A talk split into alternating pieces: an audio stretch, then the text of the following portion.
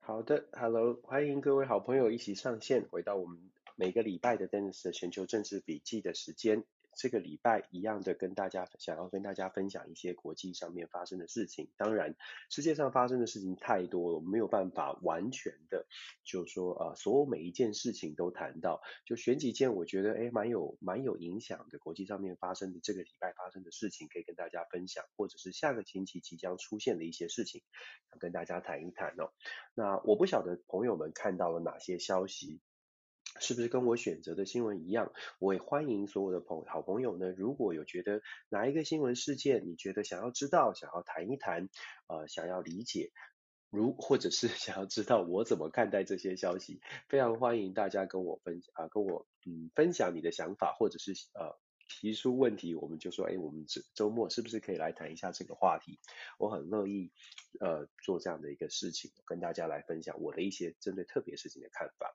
这个星期想跟大家谈什么呢？这个星期想从这个呃，当然这个礼拜我们一样的发生很多事情，我想跟大家谈一谈，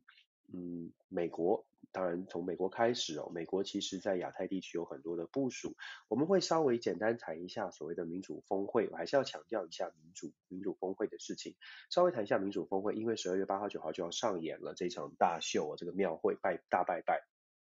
所以简单先谈一下民主峰会。其实这个礼拜在国外有蛮多的评论，智库学者有各，其实各国都有针对民主峰会稍微的谈一下。所以我等一下来分享一下民主峰会的一些看法。接下来呢，我想跟大家谈一下，其实美国在中东地区的影响力的问题，呃，或者是美国在全球影响力的问题。这个星期有一些消息是指中东地区的国家开始做一些紧密的连结，尤其是稍呃阿拉伯联合大公国跟土耳其之间呃破冰的外交的合作。这个呃，也许台湾的朋友比较少去注意到，但是其实蛮重要的。那当然，台湾可能注意到美国国会议员访台，我们也会稍微谈一下美国国会议员访台的消息，它的解析是什么？然后我们再谈一下韩国，这个礼拜我想多谈一谈韩国。韩国发生什么事情呢？韩国的总统大选明年三月九号就要登场了。那总统大选当中，当然有各种的议题。那我想今天呃，今天跟大家切的角度呢，是从下个星期二预计要召开的年度的这个。美国跟韩国的国防部长的会谈，高层的会谈，为什么这件事情重要呢？因为呃，双方在会讨论到所谓的战时军队控制权的问题，这个问题已经讨了吵了蛮久的。我想用今天的时间跟大家分享一下，什么是战时军队的控制权，然后去反映出现在有什么样的变化，整个美韩之间有什么样的变化，尤其是在选举之前哦。所以呃，大概是这样。那当然也会简单谈一下所谓的德国阻隔完成了。那对于整个亚太局势，德国会不会有一个政策上面的变化？所以我们这些都会稍微的简单说一说一说。呃，好吧，刚刚讲了这么多。我们先从美国开始谈吧。我们谈美国什么呢？我想一想哦，我们从美国的国会议员访谈开始说吧。其实我们在看所谓的国会议员访谈，我想大家都看到了，就是说现在美国对于台湾的支持，这这是真的，我一直都在讲说，美国对台湾的支持是毫无疑问的。基本上，尤其是美国的国会，其实美国国会。呃，按照宪法来说，我也跟大家分享过，美国国会按照宪法来说是美国最有最有政治权力的一个机构哦。宪法第一条就是讲在讲国会，所以美国的立国精神并不是总统制的，并不是总统带头的。虽然说所谓的是所谓的总统制，可是美国从创建的时候就认为说，这个总统呢，虽然有行政权，但是国家最重要的权力应该是属于国会的，所以美国的国会议员呢，其实他大家想象，虽然说是有四百三十五位众议员、一百位参议员，但是这些代表民意的国会议员，其实他们的权力、政治实权是很大的，他们也不见得一定要一定要跟着美国的总统走哦，所以你会常常看到美国国会就是反对总统的意见，或者是公开的批评总统，那总统对他们其实也没有太大的这个呃。也没有办法说什么，就是被国会议员骂，你也没有办法说什么。总统虽然有在立法上面有这个否决权 （veto power），但是国会议员呢有反 veto power，也就是说，总统如果否决了国会议员的通过的法案，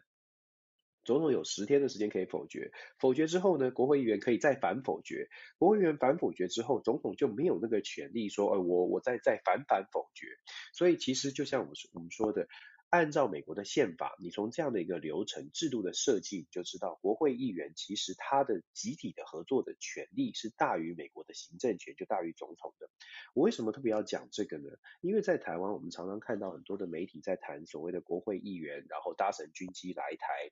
我想跟大家讲一个这个这个是制度上面的设计的问题，就是国会议员他有权利要求行政单位去配合国会议员的行动，也就是说，我们未来会有每一次国会议员的访台，除非他们自己希望说，哎，他们这样私人的行程，可能他们带领的很多的商业访问团，呃，或者是他们安排的一些企业访问，或者是学术访问，不然的话呢，国会议员办公室向美国政府。美国国防部提交申请，这个是有法规的，按按照美国的法律哦，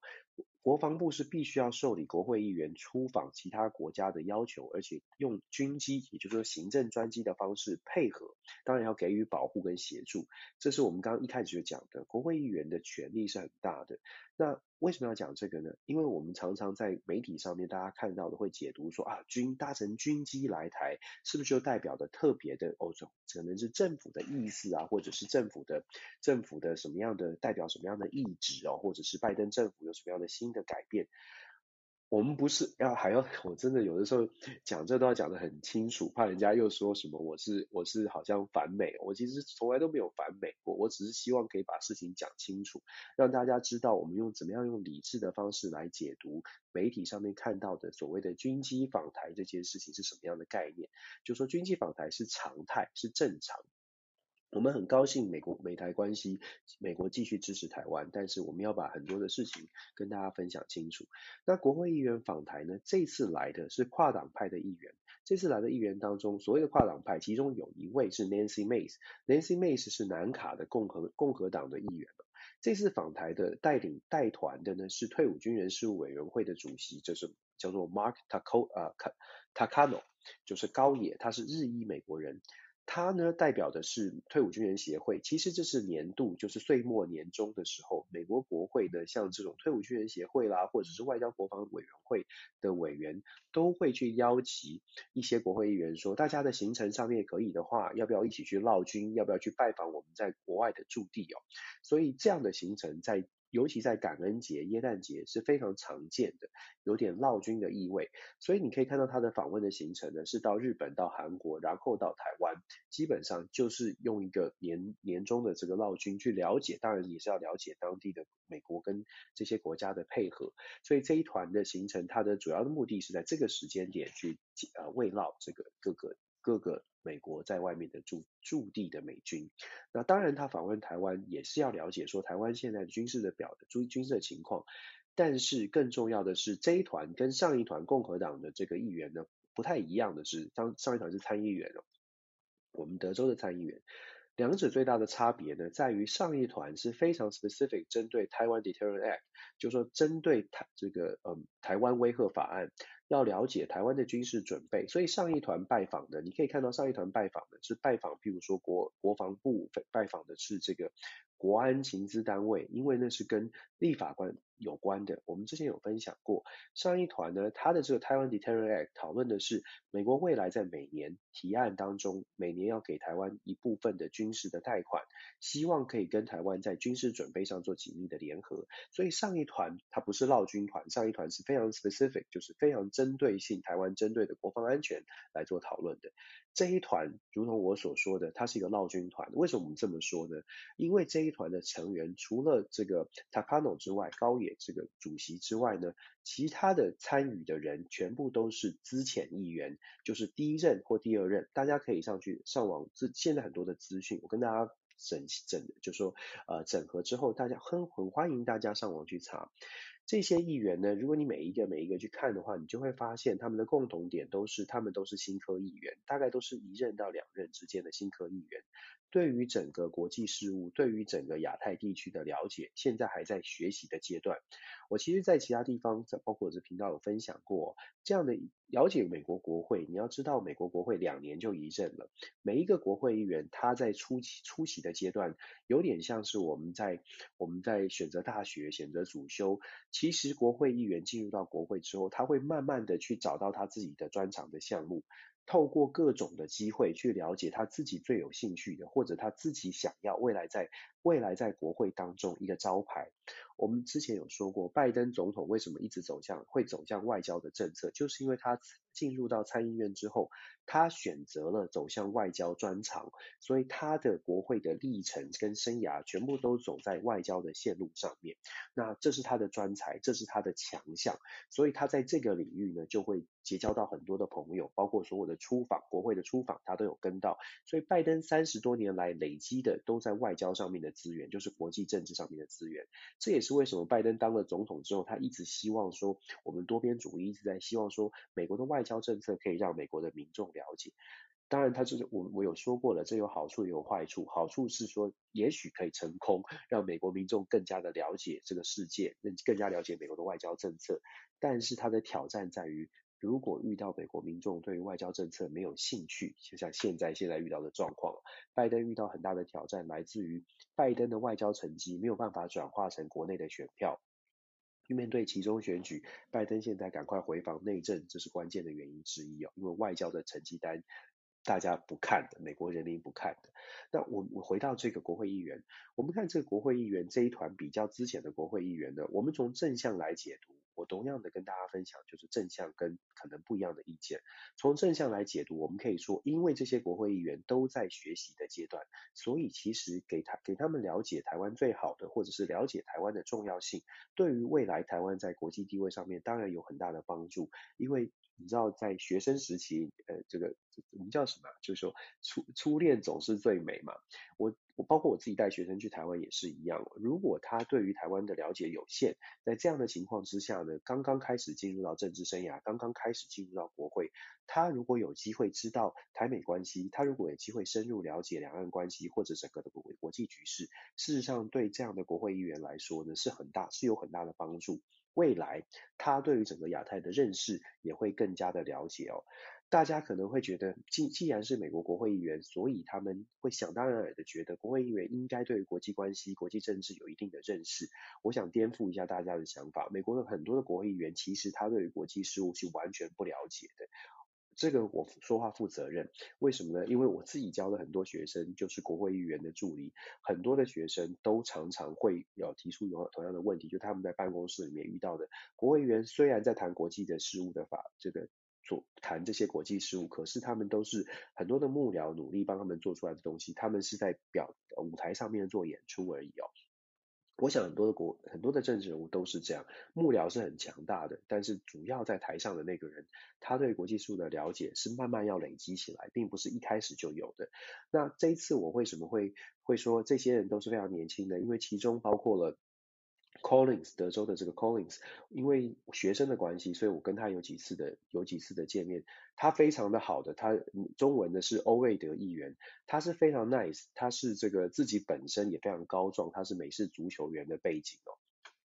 所以他是非常非常认真在学习的。台湾有活动，他在达拉斯地区，台湾有活动，他都会去参与。那也因为我刚刚讲了，因为有一些机会的关系，所以我跟他本人也有很好几次的接触。我知道他非常想要了解台湾，包括我跟他在有一些饭局的时候，他有直接问一些关于台湾的话题，我们当然就尽可能帮他解答。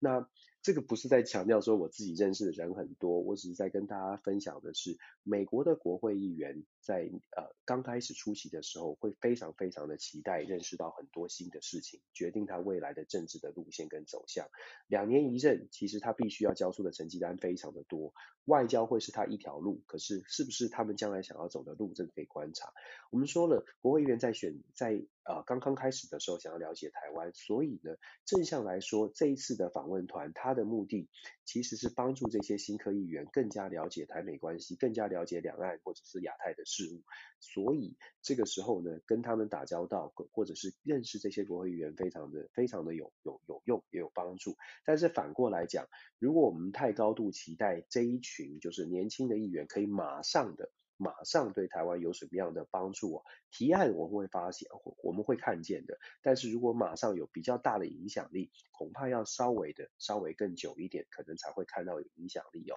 对，我知道，我知道我们都很喜欢听到正向的正能量、正向的想法。但是我想呢，我们该该跟大家分享的还是要分享。所以从国会议员访台呢，我知道大家看到很多新闻，那我跟大家分享我的一些观察。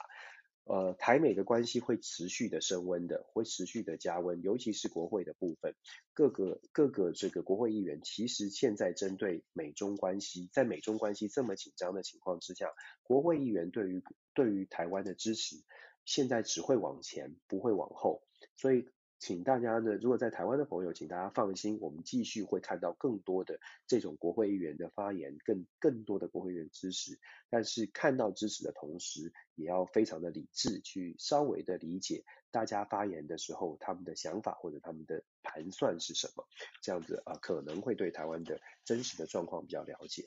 那我们讲完台美国的美国，既然讲了美国的。国会，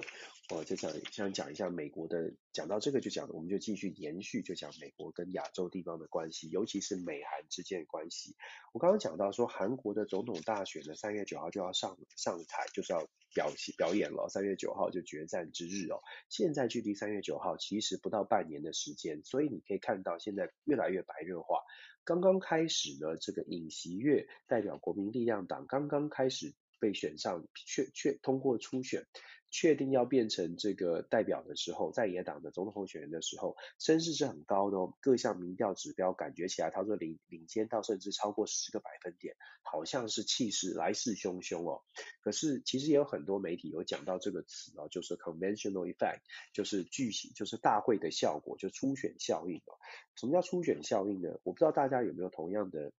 啊、感觉或者是有一些在台湾的朋友，在台湾我们都经历过选举哦，你会知道说，当初选当候选人一旦确定的，不管是当年的这个陈水扁这个总统在当确定候选人的确定他的候选身份，代表民进党候选身份的时候，还是说马英九总统呢，在这个国民党确定的二零零七年确定他的身呃身份的时候，那个瞬间的民调，包括蔡英文都也是，每一个都是哦。在瞬间的民调都会飙得很高，因为那个时候的媒体的聚光灯打全部打在这个啊、候选人的身上，所以候选人在确定代表政党政党出来选举的时候，通常都会有一个非常大的、非常强的一个啊、瞬间民调冲高的效应哦，这是叫 conventional effect。但是后续呢，就会开始回归到正常的选情。慢慢的民调就可以回归到正常的选情，所以一开始呢，有一些朋友说，哎，他怎么领先这么多，是不是赢定了？现在你可以看到最新的民调出来呢，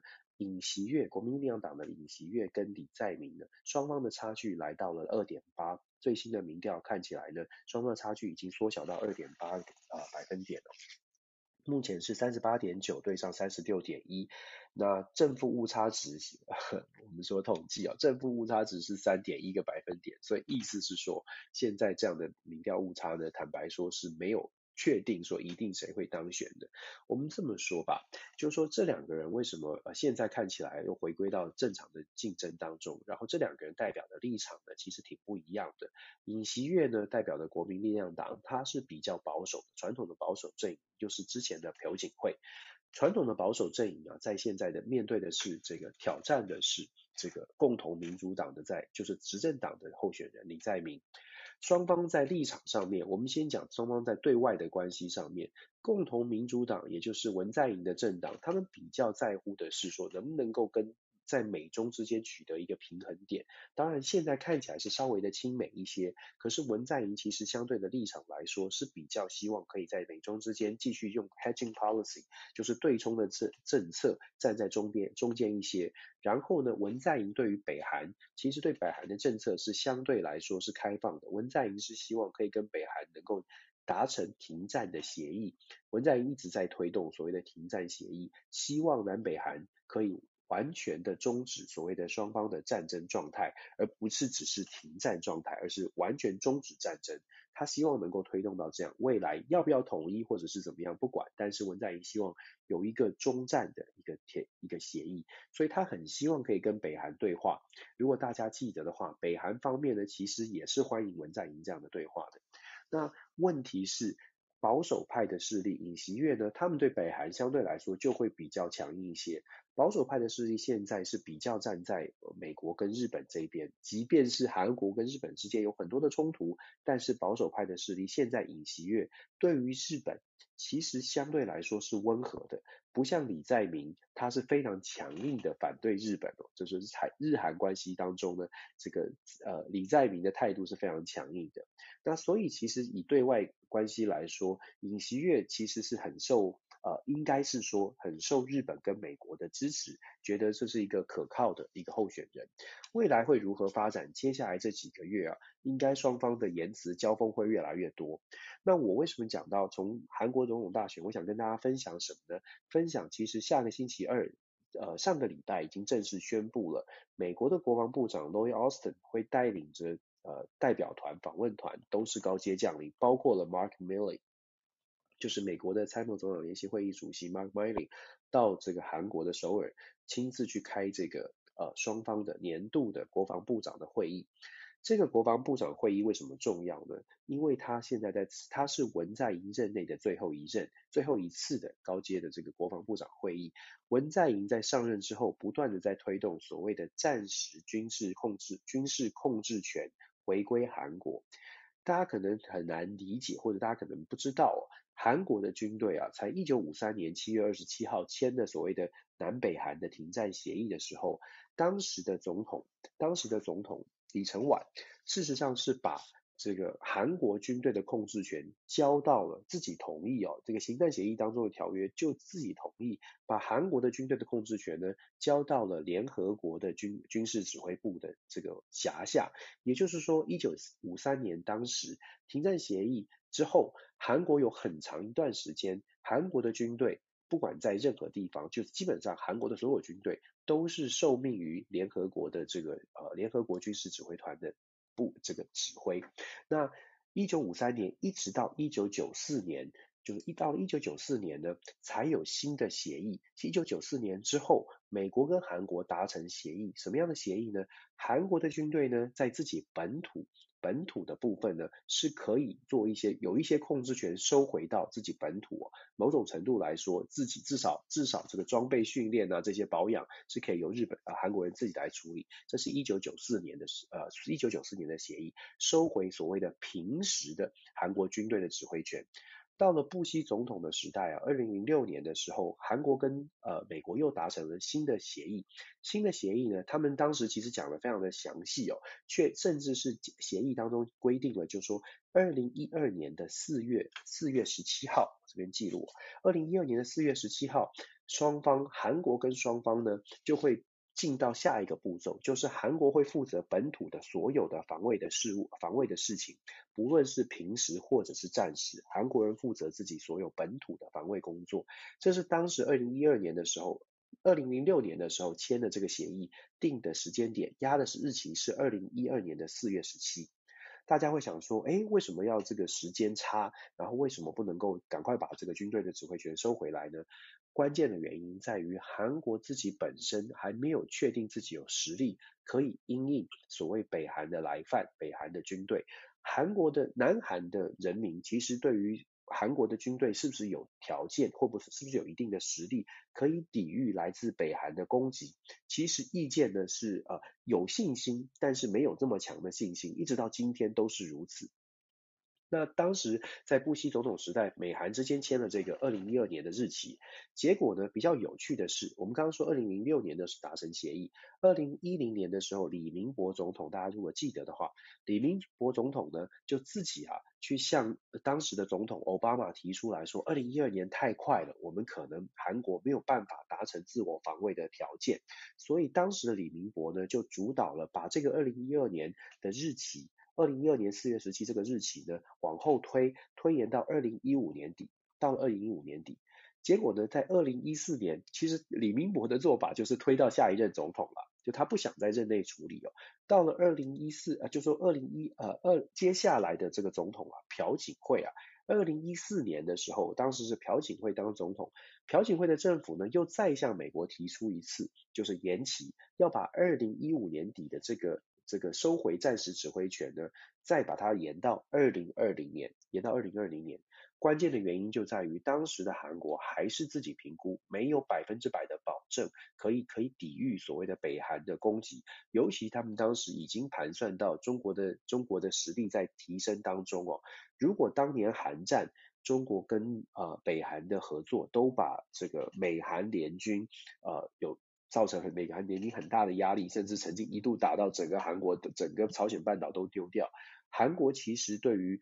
北韩跟中国的联手还是有很大的畏惧，还是有很大的紧呃这个这个担忧吧。所以朴槿惠的任内把这个日期呢，暂时指挥权的日期再延长到二零二零年。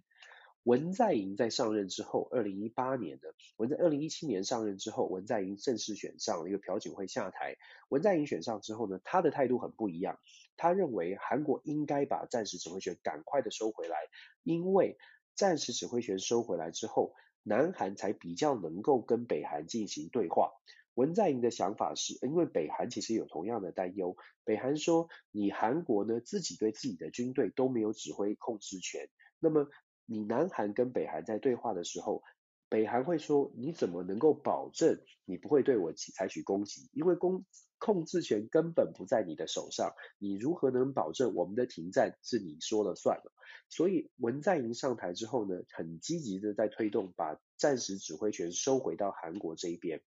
那美国呢？其实这个时候美国很有趣哦。刚刚我们讲的一段一段的历史呢，美国都是觉得你收回吧，你收回吧，没有差别。因为美国其实也看准了，是韩国大概就算收回，大概这个总统这样的政府呢，大概还是会依赖美国。可是他们面对文在寅就比较不一样哦，他们会觉得说文在寅现在的态度是非常坚定的，希望南北韩可以和谈。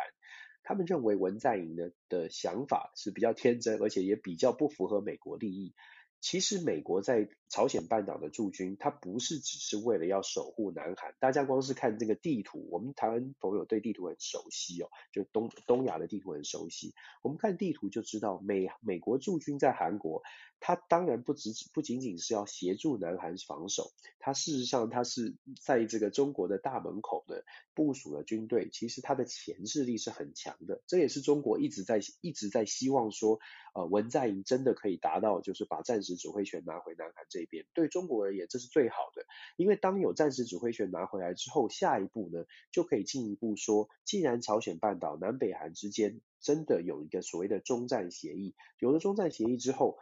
北呃南韩跟美国之间呢的军事协议，就还是不是要有三万大军、三万美军驻防在这个南韩，就会是下一个议题了。中国跟北韩的盘算是这样哦，所以美国现在面对文在寅这样的要求，这么积极的希望把军事指挥权拿回韩国这边呢，美国现在是拉得比较紧一些。所以从去年开始，包括今年三月，南韩的呃国防部长第一次有一个会面的时候，跟奥斯汀有会面的时候，就已经开始在谈这个问题。奥斯汀当时不不愿意正面的回应，奥斯汀给韩国的答复是说，韩国跟美国。呃，美国表就是表面上是说我们可以谈这个话题，但是呢，有几个条件，条件是韩国的军队必须要在美国的检验之下，确定韩国的军队有自己足够的抵御北韩或者是相关东呃东亚地区的安全问题。你的军事实力够强的时候，美军就会把战时指挥权交过来哦。那当然，什么叫做够强？谁来决定？以美国的标准，还是以韩国的标准，还是以谁的标准？很完基，这个基本上大家就有很大的想象空间哦。到底韩国要强到什么地步？是不是要刀枪不入的时候啊？大家呃，美国才会说哦，你 OK 了，还是说无论如何都不会 OK？因为我们说在地缘战略来说，美国实在是不呃，如果美国不能够在韩国驻军，实在不符合美国的利益。对美国而言，在韩国驻军，就像我刚刚说的，重点不在不仅仅是守护韩国，其实重点是在钳制中国，尤其以现在的美中关系哦。其实美国呢，在呃韩国的部署真的是，我们只能说用最强的军队在部署了。目前美国在韩国驻军三万人，大概是两万五千、两万八千人到三万人哦。这三万人呢、其实是真的美国非常精锐的部队。我们说海军他们在第七舰队，大家听第七舰队听得很多。第七舰队其实它的管辖范围就是亚太地区。第七舰队有一整支的这个支队是部署在韩国的。空军呢，第七航空队也是一样负责亚太的。第七航空队部署了两个战斗机的连队，有高达九十架以上的战斗机，而且是最新型的、最先进的战斗机部署在韩国。其实以想象来说，就说这样的数量，两支战斗机机队部署在韩国跟北韩交界的两个，一个是在南呃南北韩交界，一个是南北韩靠近南北韩交界，但是其实更是面向中国。你看机。这个战斗机连队的部署的位置，你就知道我们刚刚讲的，就是说美国对于韩国的驻军，它当然是说帮助韩国协防，可是很大一部分呢，它也是在美国的亚太战略的部署当中很重要的，如何钳制中国。然后还有关键是美呃美国在韩国之前呢不呃。应该是说，过去这几年到目前为止，总共部署了超过三千枚的爱国者飞弹。当然，爱国者飞弹是比较防御式的。那之前二零一七年的时候，为什么韩国跟中国之间有一些争议？我们讲了好多次了，因为美国不只是要部署爱国者飞弹，他也希望可以部署萨德，当然也是飞弹防空系统，但是萨德飞弹系统呢，也希望可以部署在韩国。所以再一次强调。美国跟韩国的关系虽然是也是很紧密，但美国其实对于韩国或在亚太地区，他们有美美国有美国的战略考量。那现在我们说，现在美韩之间的关系，下个星期二的这个会谈，上个礼拜五公告，然后下礼拜要下礼拜二要谈的呢，值得大家继续观察。文在寅会用最后的一次的会议呢，再努力的推一下，看看能不能够成功，能不能够成功让美国可以再进一步的让步，至少告诉韩国，到底你们希望我们提出什么样的条件，才有机会把控制权抓回来。文在寅的最后一集，或者说最后一次的尝试哦，如果没有办法成功的话，一般预料，假设是保守派的尹锡悦当选，那尹锡悦呢，恐怕就会按照过去的惯例哦，把这个所谓的战时指挥权的讨论呢，继续往后延一些哦，因为对尹锡悦来说，更亲美亲日的路线，对于韩他会认为亲美亲日呢，是目前为止。呃，现在面对中国崛起最安全的方式，或者是对于面对北韩的军事威胁也是最安全的方式。在这边补充一个，这也是一样，在韩国的新的民调。有趣的是，我们刚刚讲说，韩国人民对于军事的实力，自己的军事实力究竟能不能够抵挡来自北韩或者中国的威胁？过去哦，过去几年呢，韩国民众有大概都是百分之三十左右认为韩南韩的军队自己的实力是强过北韩的。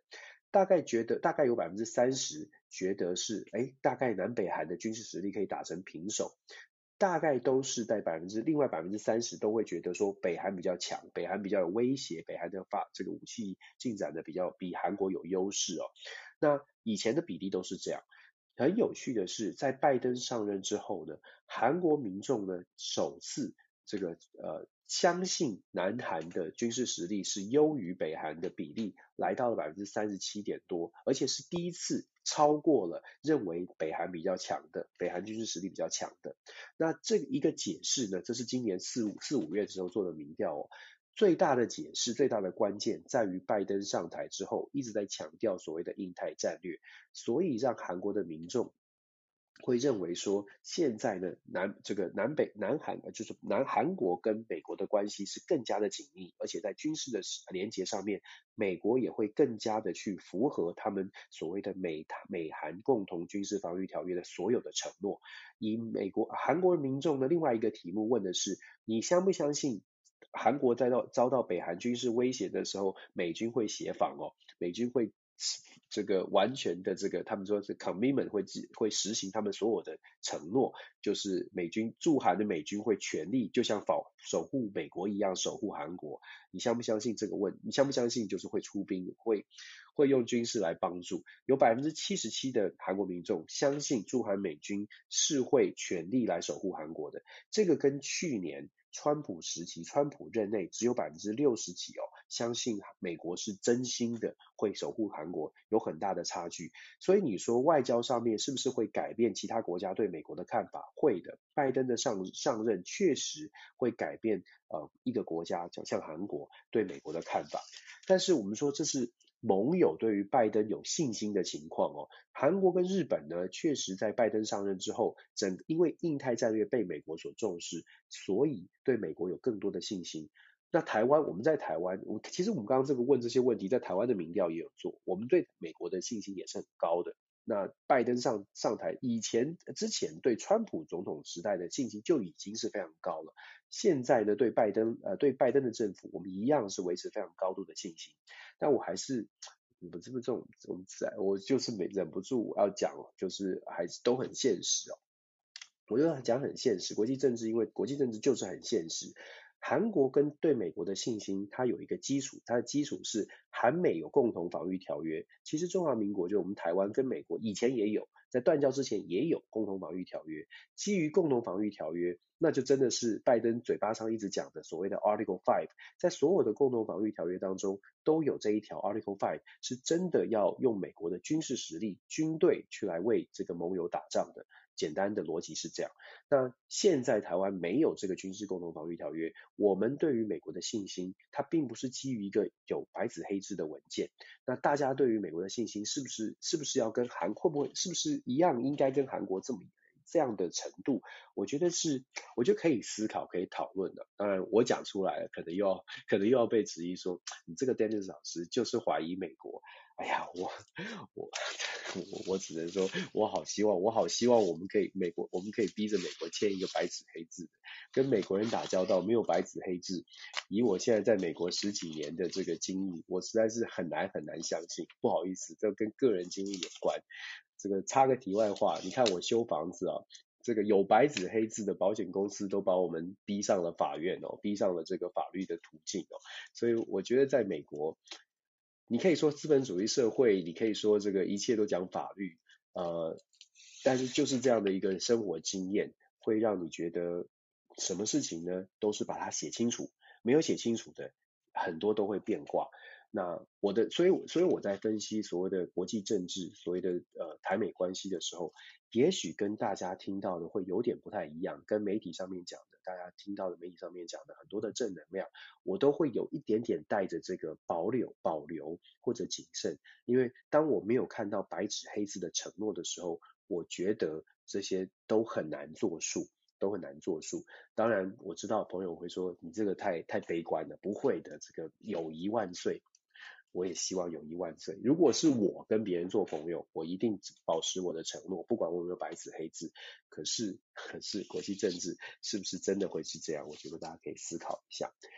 我们讲刚刚讲讲完了亚洲地区哦，讲到说。韩国、日本或者我们台湾可能对美国很高度的信任，那我们就讲说，拜登上台之后，在中东地区为什么大家对他不信任呢？就很有趣哦。你说整个世界的局势为什么会有这么大的观感的落差？对中东国家来说，韩拜登总统的上任并没有带来很高的信心，反而是反而是这个，反而是让他们觉得很信心有危机。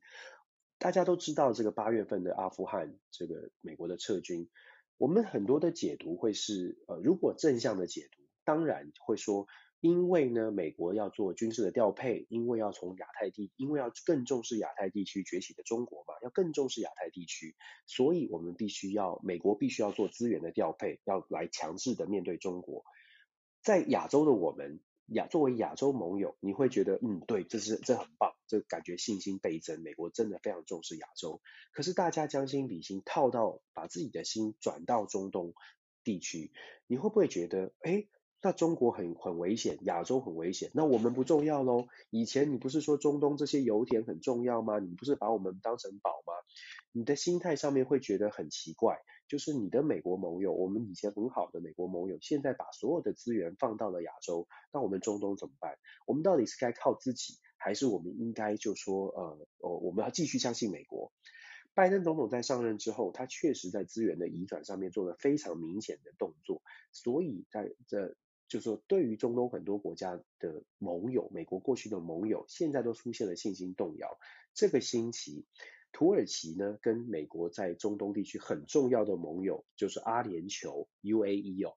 做了一个非常大的破冰式的交流。这个破冰式的交流呢，是说双方签了超过十项的合作协议，真的是各方面的非常综合的十项的协议。大家要知道为什么这么严重？因为过去十年这两个国家是仇敌式的不交往的。是是不来往的，突然一次，现在开始的来往呢，就变成我们都签协议了，而且阿联酋不但签协议，还答应给一百亿，就是投资一百亿在土耳其，帮助土耳其发展它的经济，发展它的一切哦。你你这个转变这么这么转变，真的是在一夕之间，会让大家觉得怎么回事？为什么土耳其跟阿联酋突然就走在一起了呢？其实我们这几个礼拜以来，如果大家听我在讲中东的时候，大家就会发现，真的是从八月份的阿富汗撤军，应该是从更早拜登决定了之后，中东的国家就开始各自的从国家的利益角度、国家的安全角度在思考，我该怎么办。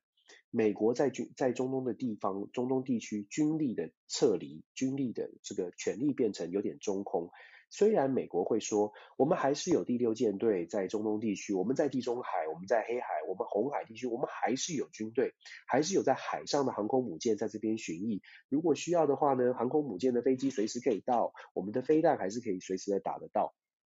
可是各位要知道，有地面部队跟有远端的射程的投军具的投射是完全不一样的概念，是一个安心感，不只是安心感。美国在各地的驻军，其实它不只是在国防上，就是军事上面有合作，其实它跟在地的连结，包括了在地的军队的训练跟战术战法的交流，都有很大的关注，都都有直接的影响。所以当中美军在中东地区在地面部队上面的机呃撤离。对于中东国家来说，它的冲击比想象中的大很多。回到说阿呃土耳其跟阿联酋的协议哦，这个协议释放出来的讯号，其实就是我说的，阿联酋现在也开始有点动摇。当然，它跟美国的关系还会持续，美国还是持续的承诺说，哎，我们要给阿联酋最新的 F 三十五这些战机，这些都是拜登上任之后持续给的这些承诺，口头上面的说会继续帮助呃中东国家，都还是有承诺。但是做出来的做出来的事情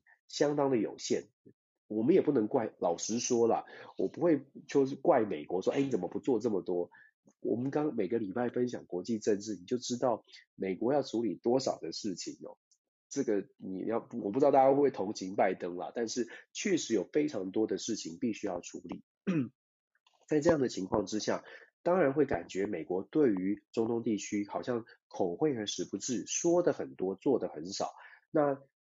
在中东的国家的角，你如果站到中东国家的角度，你当然就会有这种感觉是：你说这么多，什么时候做？什么时候做？你很急很急，因为在你自己的国家，你看的是你自己国家的利益。当美国说了，但是做不到的时候，你现在就你就得考虑说。我现在要赶快做行动，保护我自己，还是我就是继续等着美国，等他有空的时候来帮我，等他有空的时候赶快来处理了我的问题。我想大部分的国家领导人都不会坐在那里等哦，都一定是会这个想办法说做出什么样的动作来确保自己国家的安全可以稍微的更稳定一点。阿联酋就做出了一个做出这样的示范。我与其等美国告诉我我应该怎么样在中东地区扮演角色，我现在自己主动出击。反正我自己的国家的资源是有的，我可以做的事情，如果透过投资可以降低国家安全的紧张程度，可以降低跟土耳其地区的、跟中东地区的敌意，事实上，和乐就是基本上一定会做的。所以阿联酋呢，现在做这个动作，它我就说，就像我说的，它反映出是这样的情况。这个星期或者下个星期，接下来在中东地区还会有更多的变数哦。为什么这么说？因为呃，这个礼呃下个礼拜开始，伊朗跟美国的核协议又要重新启动了，重新启动下一轮的核协议。大家会说，呃，美国跟伊朗，美国还是要还是会呃还是表现出我们一定有信心可以让伊朗呢在协谈判桌上面呃不能说俯首称臣，但是会让伊朗可以配合。但是问题遇到的是，伊朗现在完全没有示弱的的态势。伊朗在上个礼拜呢决定要禁止联合国的国际原子能总署的这个调查员去取得伊朗最新的核子设备的一些进展的报告。伊朗现在到底它的铀浓缩铀是提升到了多少？百分之六、百分之十、百分之二十，到底提升的浓度到达百分之多少？虽然要发展核弹是要提升这个浓铀浓度到百分之九十或者是更高才有核弹的水准，可是其实呢，不用这么高就已经有威胁了。那更不用说，呃，以研就是提炼浓缩铀，提炼浓缩铀的过程。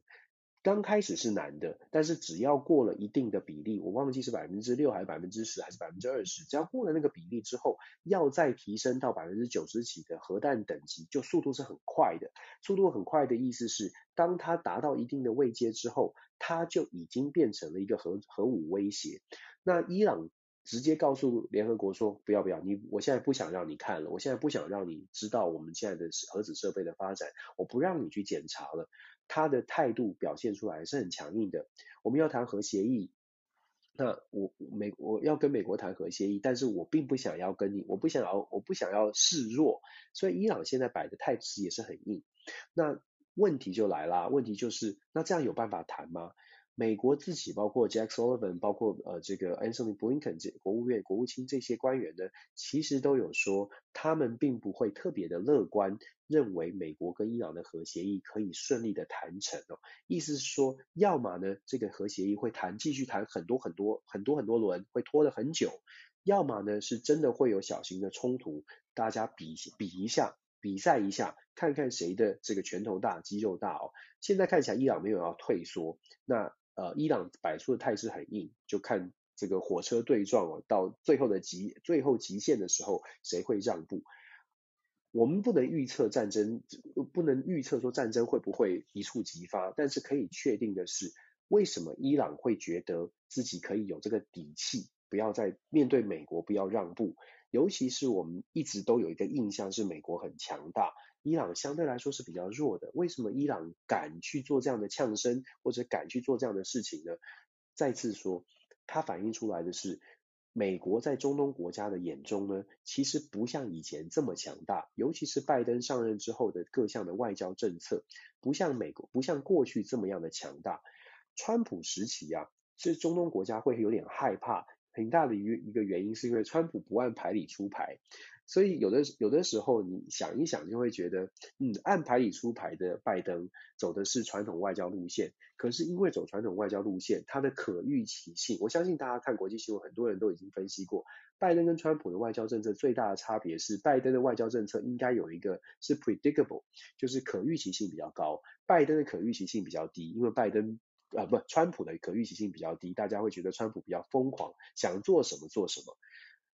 听起来可预期性高好像好一些，可是也是因为可预期性高，当你经历了十个月之后，全世界各个国家大概也就看出拜登的外交手段就是以谈判为主，而且谈判的时候也不会太过的强势。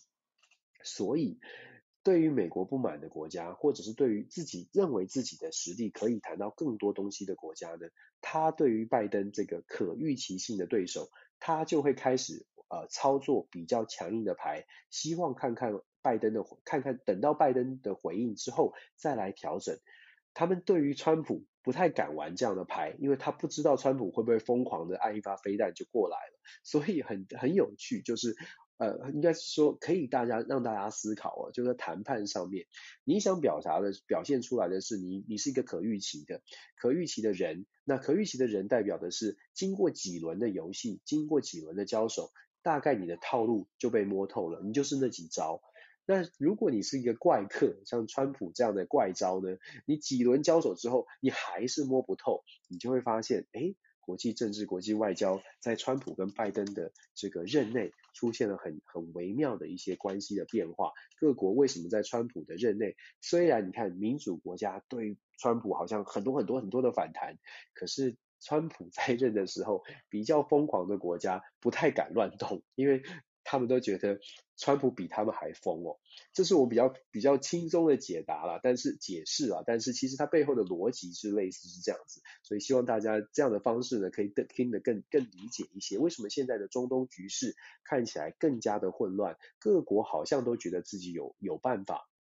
跟美国来抗衡，其实中东局势呢，这边再讲远一点的话，我们可以说啊，美国现在跟沙乌地阿拉伯阿拉伯的关系，很严重的影响到现在的全球的物价哦。因为沙乌地阿拉伯呢，下个星期也很重要，十二月二号，欧佩国家即将要开会，开会要讨论要增产还是减产。那我不知道大家在台湾的朋友有没有感觉到物价上涨，但是在美国是非常明显的物价上涨，油价呢是不断的在飙升哦。加州有些地方飙到一加仑是六块钱了，六块钱以上了。德州呢，在疫情当中曾经低到我们这附近曾经有低到九十九块一加一一加仑一个 gallon，现在呢这个价价钱昨天已经到三块多了。所以短短的一年之中哦。这个油价的上涨是非常非常多的。那油价的上涨呢，大家用很简单的供需平衡的概念就可以理解，拜登政府为什么会要求石油输出国家组织、欧佩国家组织呢增产，去增产增产石油，当然就可以，因为供给增多了，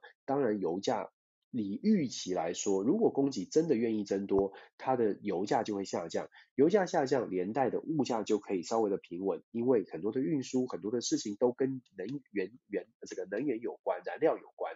但是国际政治就是这么有趣，欧佩克国家呢，它背后最强的那个那个力量，最大的势力，恶黑势力在后面，最大的势力是沙乌地阿拉伯。沙乌地阿拉伯的王储，我们其实有分享过，沙乌地威尔王储哦，Bin Salman 的，他跟拜登的关系是很不好的。在这样的情况之下，拜登讲了要这个期望欧佩克国家增产，那欧佩克国家看起来是不为所动。然后十二月号要再开会，然后拜登在十二月号开会之前呢，他采取的一个策略，大家应该这个礼拜有看到哦。拜登也宣布了，美国要释出战略战略储备原油，那也希望中国、印度、日本、韩国大家一起来共襄盛举，我们都把我们国家的战备储备原油释出一些，这个是什么意思？释出战备原油，市场上的供给就会多一些，所以有机会去平抑物价。确实，短期的效应出现喽。我们在他们呃各个国家宣布释出战略原储备原油的时候，日本也在做这样的考量。中国释出了七百三十八万桶，美国呃在这个礼拜释出了五千万桶哦。这些释出的讯息出现的时候，瞬间大家关注呃这个经济新财经新闻的，就会发现瞬间的油价确实是有下降，但是很快的挡不住又上来了。为什么？五千万桶听起来很多，五千万桶。大概是全球半天的能呃原料的用量，就是半天，就是五千万桶拿出来之后，半天就烧完了。这样的做动作呢，我想一样的政治的谈判、哦，这样的动作，你想想看，欧佩国家看到这样的动作，是觉得高兴，还是觉得你跟我玩这一招？然后欧洲欧佩国家呢，看到这样的动作呢，你如果你是欧佩国家，如果你是沙乌地阿拉伯，你会不会也觉得说，那我来打脸你好了？你跟我玩这个，你跟我玩这一招，然后要逼我增产，觉得物油价会被你波动。手上有这么多石油的欧佩国家会说，你既然你有办法自己增加增加产量，那我减产啦。你这么厉害，那我减产啦。现在确实有一种消息传出来，十二月二号呢，有可能欧佩国家，呃，就说不不止不增产，还有可能反过来说，我们为了要油价的油价就是。欧佩国家的利益就是减产，国油价上涨，大家都有利益啊，所以有可能呢，欧佩国家甚至反过来说我们减产，当然这是非常极极端的，我们必须说是非常极端的，这会造成全球更加的更进一步的物价上涨哦。欧佩国家会不会这么做，很值得观察，但是至少。很难就说呃，就是我完全就是配合着美国，配合着美国的要求，所以整个国际政治跟经济真的是联动的。那我们说讲了这么多呢，要强调的是，美国现在对于中东国家的控制或者在中东地区的影响力真的是大不如前哦。以全球政治的局势来说，当美国对于中东影响力不呃在衰退，在亚太地区虽然失利很多，就像我们考试一样哦，你的所有的科目。呃，如果你是一个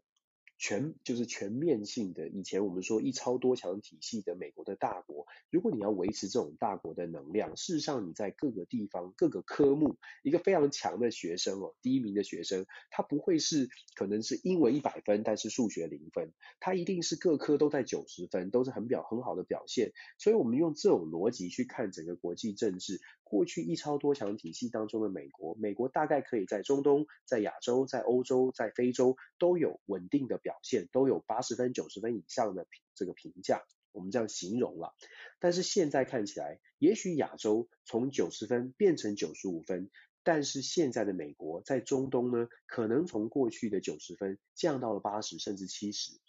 这个星期同样，过去这个星期，布林肯在欧洲、在非洲的访问也带回来一样不太理想的消息。怎么说呢？美国在非洲同样面对非洲国家的质疑，美国你说太多，做太少，非洲国家。需要发展，发展需要资源，需要帮助。可是美国呢，给的承诺，我们会帮助你。我们要现在现在布林肯呢到非洲带的也是拜登所说的全球的基础建设的计划，要跟“一带一路”做竞争嘛。就说美国呢可以给大家更多的援助。可是像非洲的肯亚，他拜访的非洲的肯亚，非洲的这些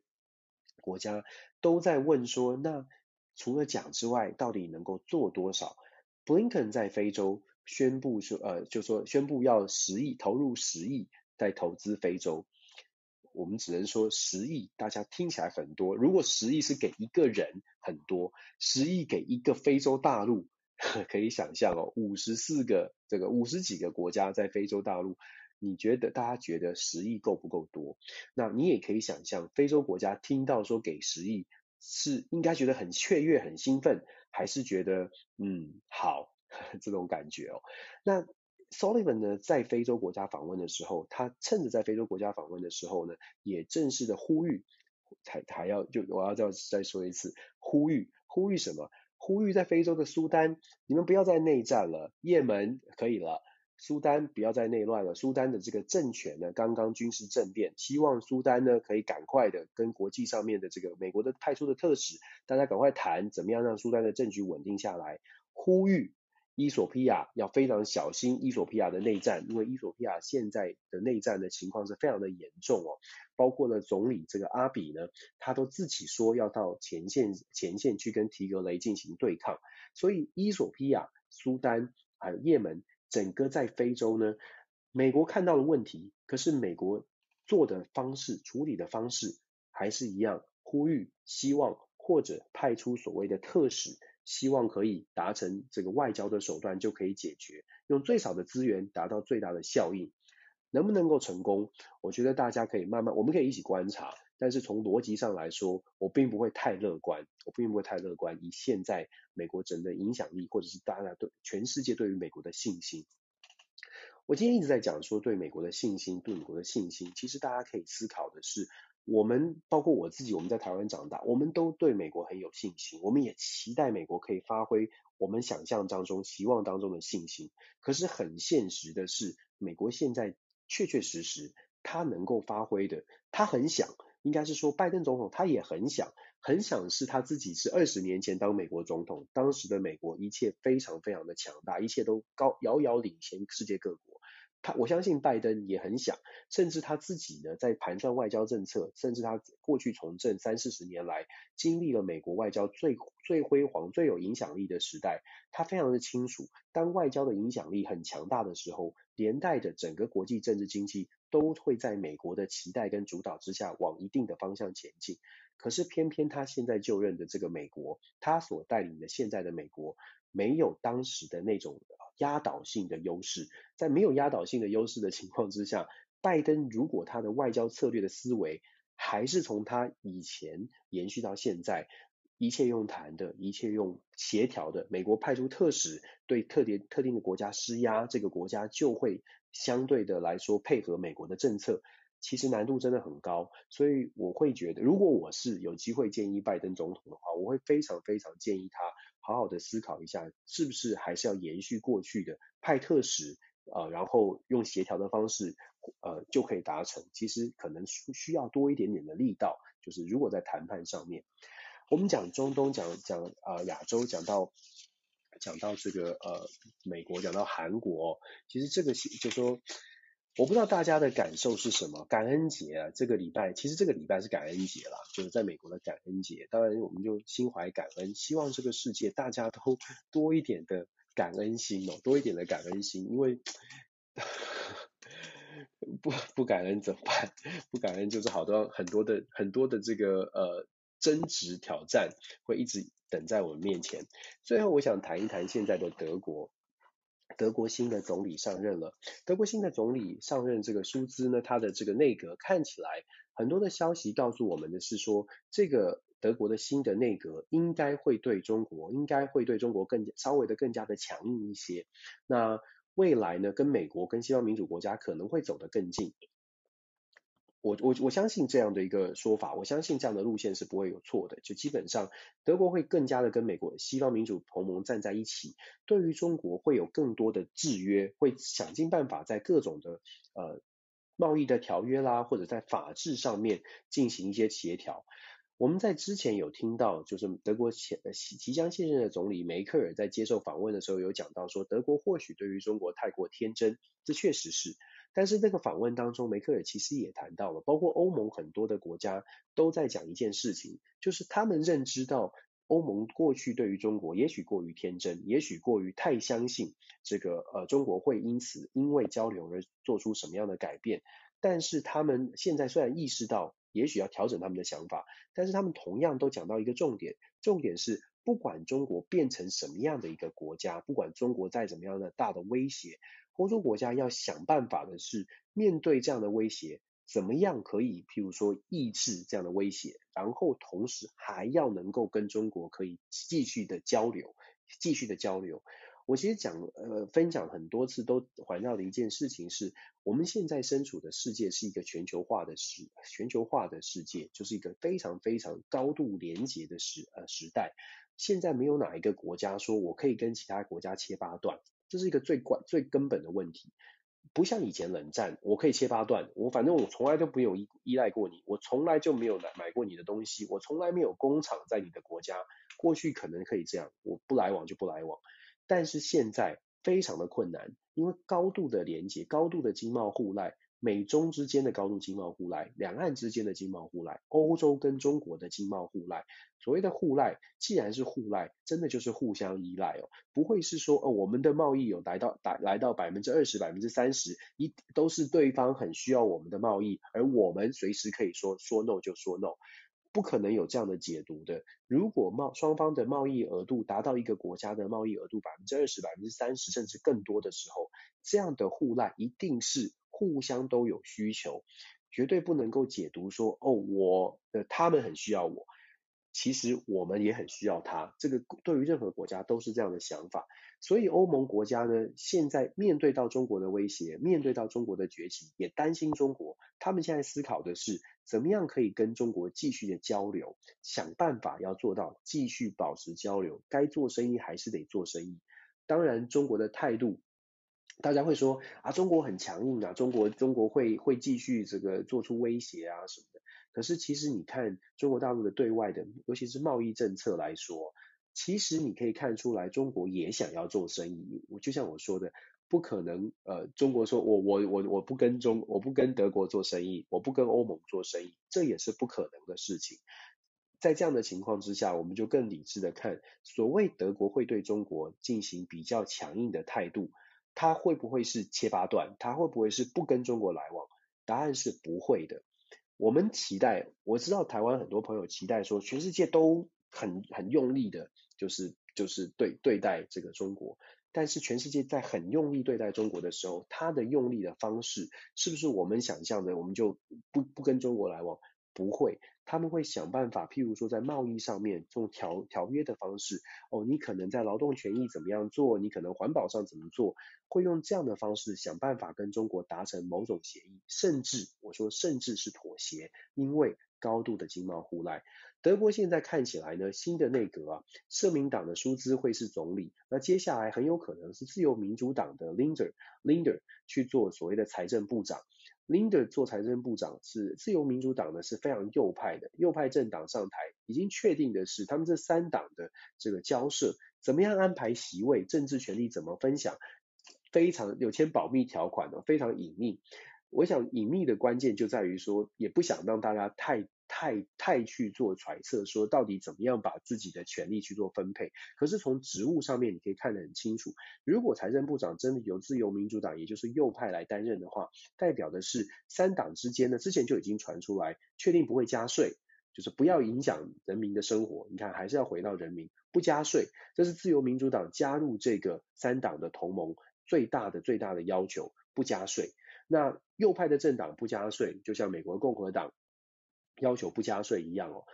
右由右派来担任所谓的财政部长，接下来呢，在外长的部分看起来哦，要要是这个贝呃 Baerbock Bearback 要来担任。Bearback 是一个非常年轻的绿党的领袖，他在过程选举过程当中就一直在强调。德国对中国不能够太过软弱，必须要强硬。所以可以预期的是，就像我们大家在媒体上面看到的，可以预期的是，未来德国对中国确实会比较强硬。可是所谓的强硬，就如同我所说的是白纸黑字，是条约上面的强硬，而不是说我今天要派出飞弹，我今天要派出军队，我要怎么样做。有趣的是呢，如果大家记得德国的军舰哦，这个要访问亚洲的时候，还申请希望可以停驻上海。做经做交流，中国是拒绝了。但是你从申请这件事情可以看得出来，其实德国我们所我们所说的强硬，真的就像我说的，它是用谈判式的，用条约式的，而不是在军事军事上面真的要出要去做出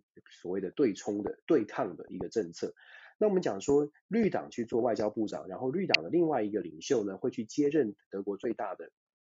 最大的部会啊，负责环保议题啊，我经济发展环保议题最大的部会，这个意思是什么呢？左派的思考，左派的所谓的自自由呃这个环保啦、社会福利啦，左派呢会在政府当中当然会占比较大的力量，但是呢，因为右派也在这个共治的联联盟当中，所以左右共治的情况之下，德国的未来没有办法跟梅克尔时代真的有太大的政策转向，就算舒兹带领的。偏左派的政党可能会在政策上面比较倾向美国，比较倾向欧盟国家，但是他在整个路线上面是不会完全的背离、完全的抛弃，就是跟跟俄罗斯、跟这个呃这个中国的经济上面交流，不会完全的背离的，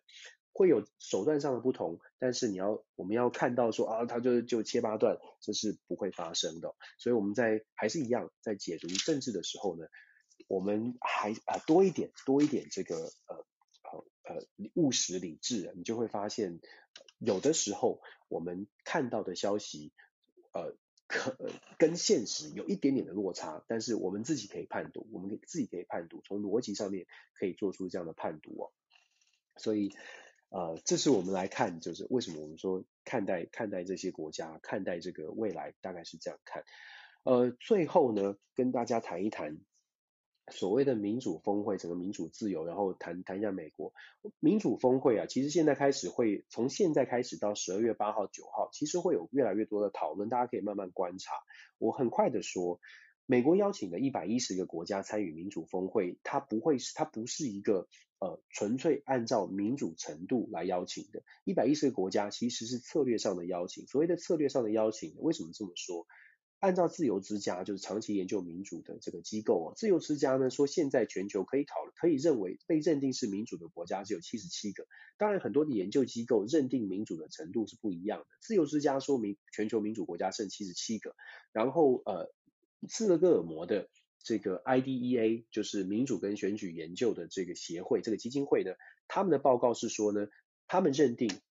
全球全民主跟部分民主国家加起来是九十八个，全球是九十八个，不管是七十七还是九十八，跟美国邀请的一百一十个民主国家来参加峰会，大家就知道这个数字是有落差的。这是为什么我说，其实民主峰会呢，它是美国策略上面的安排，策略上的邀请，邀请的是我的盟友。其实美国认定一百一十个国家跟全球的比，呃，这个评比差有差距，你就可以看得出来，美国自己认定。哪一些国家是民主？关键在于美国觉得这个国家是不是是不是对我的国家利益跟他交往，或者是把他列为我们的民主，把他列为我们的盟友是有帮助的。所以我说，首先先知道的是一百一十个国家才被受邀，基本上它的代它代表的是一个策略上的运用。接下来呢，可想而知的一件事情是，两天的视讯会议，一百一十个国家要一起来开会，我我们就说嘛，就是有点像是大拜拜大集会哦。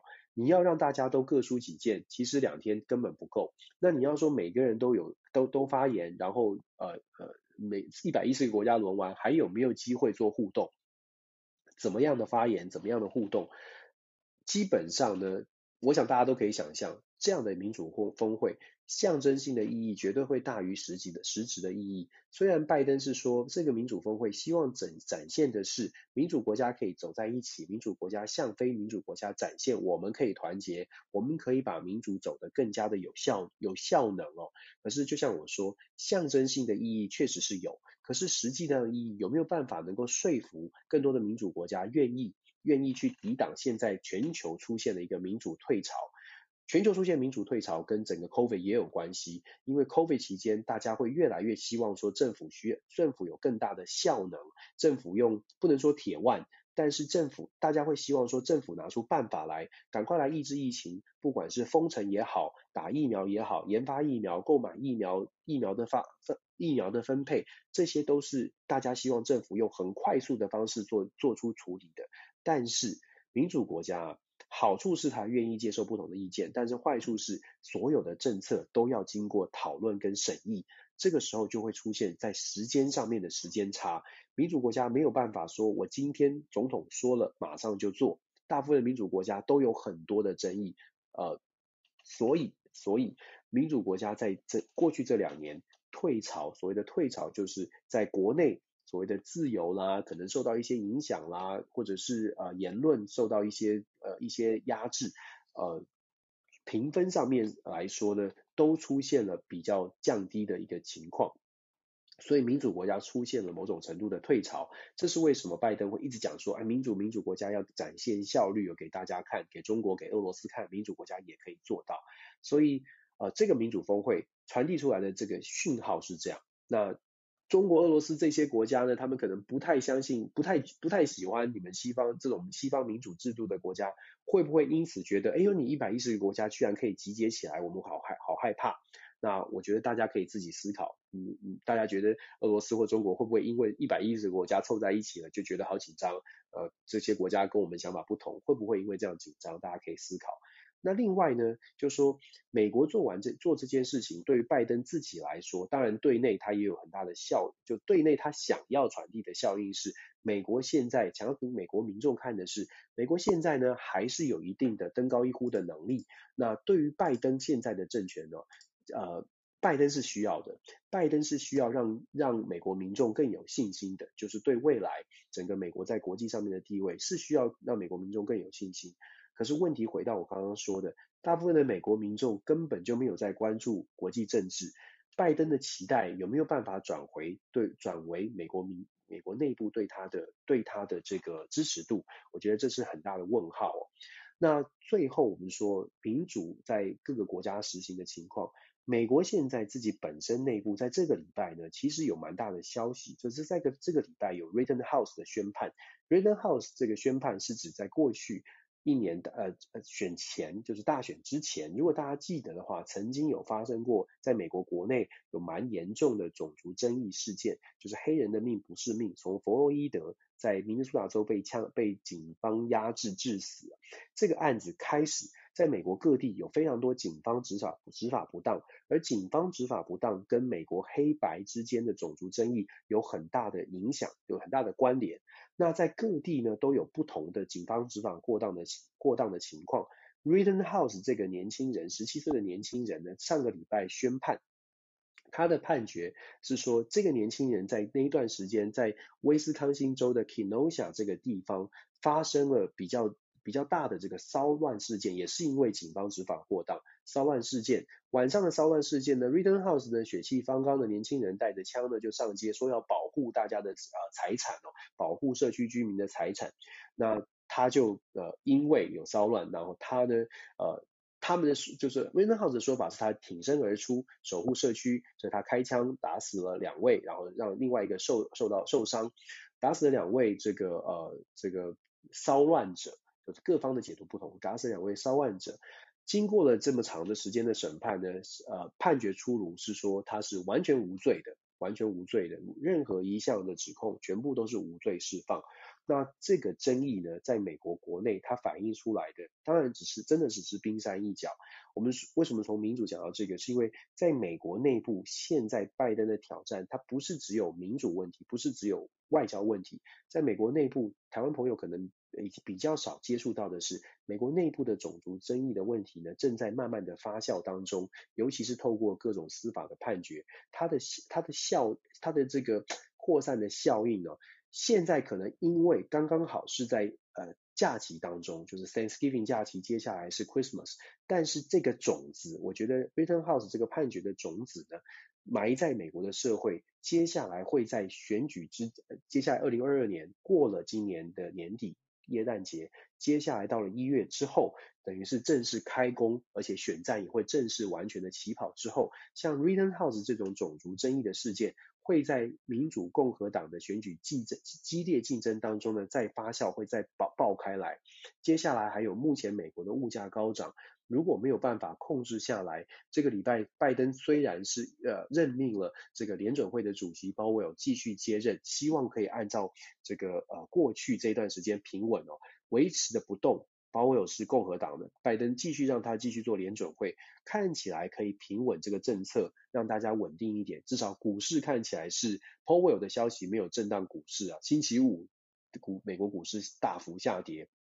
呃，这个比较麻烦哦。那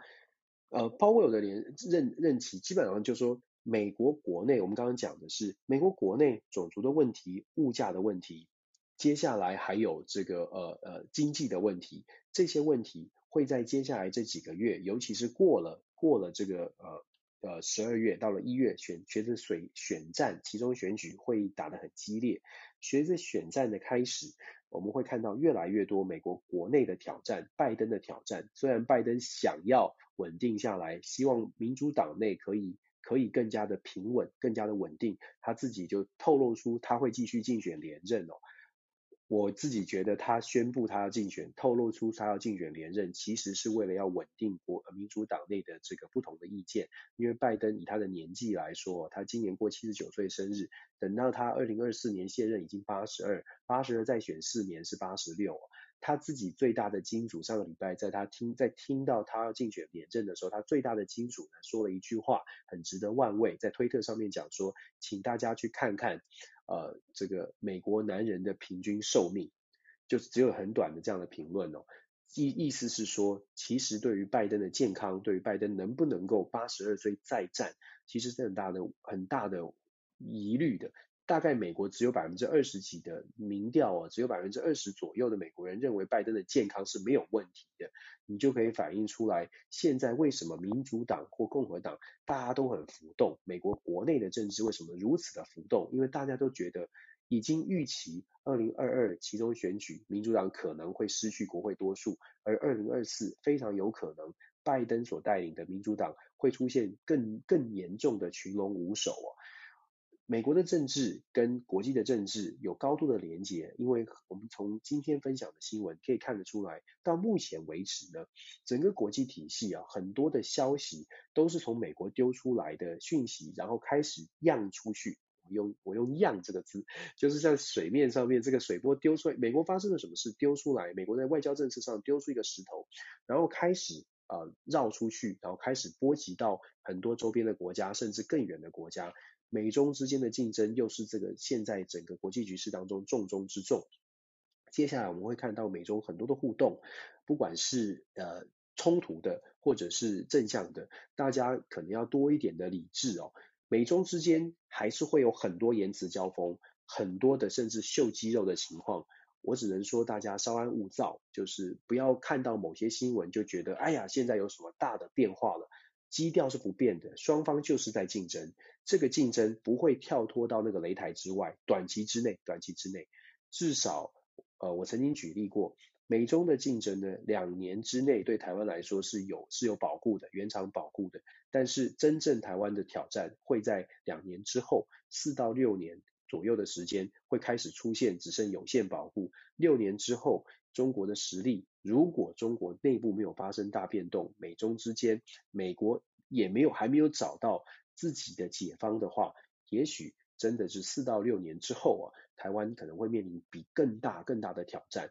这也是为什么我一直每一次呢都会说，我真的觉得，我真心觉得，台湾要面面面对到的挑战，接下来要面对的挑战非常的多，我们真的要更加的团结，或者是啊更加的愿意去包容不同的声音，真的要找大家一起的共同的出路啊，这不是蓝绿问题，这是台湾未来的生存问题哦。那非常关键是呃感恩节嘛，非常关键是大家愿不愿意很感恩的去看待我们的未来。这个是这个是台湾很很需要的。也许大家现在在台湾纠结在各项的公投的公投的议题，也许大家有不同的意见。可是，在听不同意见的时候，我其实很期待的是大家去理解，站在不同角度的人，他都不是想要害死你的人。我知道很激烈的这个言辞会让很多人觉得说，这些人好坏哦，都在害我们，害我们的国家。或许我们应该想一想。每一个人站在他的角度看的某一个议题，他是真心的觉得这个才对我的国家好。每一个人大概都是从这种出发点，这样的议题这样做才会对我的国家、对我的家人、对我们未来是好的。每一个人都是这种出发点，所以，所以多一点的包容，才有机会去理解哦。针锋相对的时候呢，你是没有办法听不同声音的。只有真的包容，坐下来，大家听，您为什么反这个？你为什么支持这个？而且是愿意听，不是只说。我觉得这个非常的重要。那我们也只能不断的去做这件事情。刚刚有朋友传讯息说，希望我可以继续保持这种热情哦。我说我很感谢大家的鼓励，大家的鼓励呢是让我继续有热情，继续每个礼拜在做这样的事情，或者在各种媒体上面分享我看见的消息。我也期待的是，为什么我们不不批评，不不去做什么批评？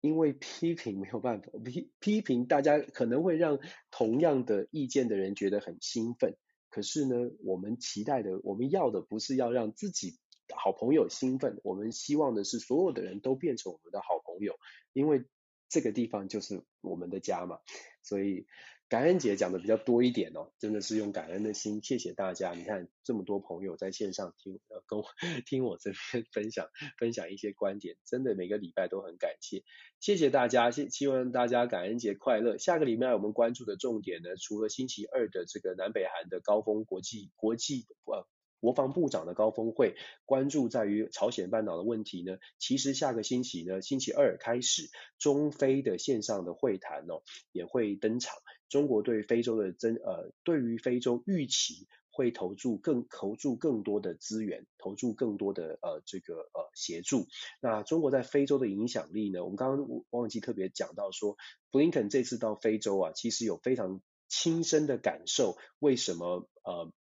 为什么美国在非洲的影响力不如中国？那我们下个礼拜可以好好的谈一下中国在非洲的影响力哦。所以在这边呢，跟大家做这样的预告，下个星期可以关注这些话题。当然，下周下周在台湾还有一个很重要的话题，是台北跟上海两个市的双城论坛，线上的论坛要召开。也许大家有不同的意见，但是这个双人论坛谈什么，整个的气氛、交流的机会、交流的情况如何，其实也挺值得大家关注的。两岸问题其实自己解决最重要。呃，对，不管别的国家怎么支持，自己还是有对话的机会，我还是觉得会非常的非常的关键。不管是谁，呃呃，如果有交流的机会都很好。好啦，感恩的心，谢谢大家，呃，祝福大家呢一切很顺利。我们下个礼拜继续跟大家聊，然后也希望大家下个礼拜呢都过得很平安、很顺利。谢谢今天线上的好朋友，谢谢大家，先停止录音喽。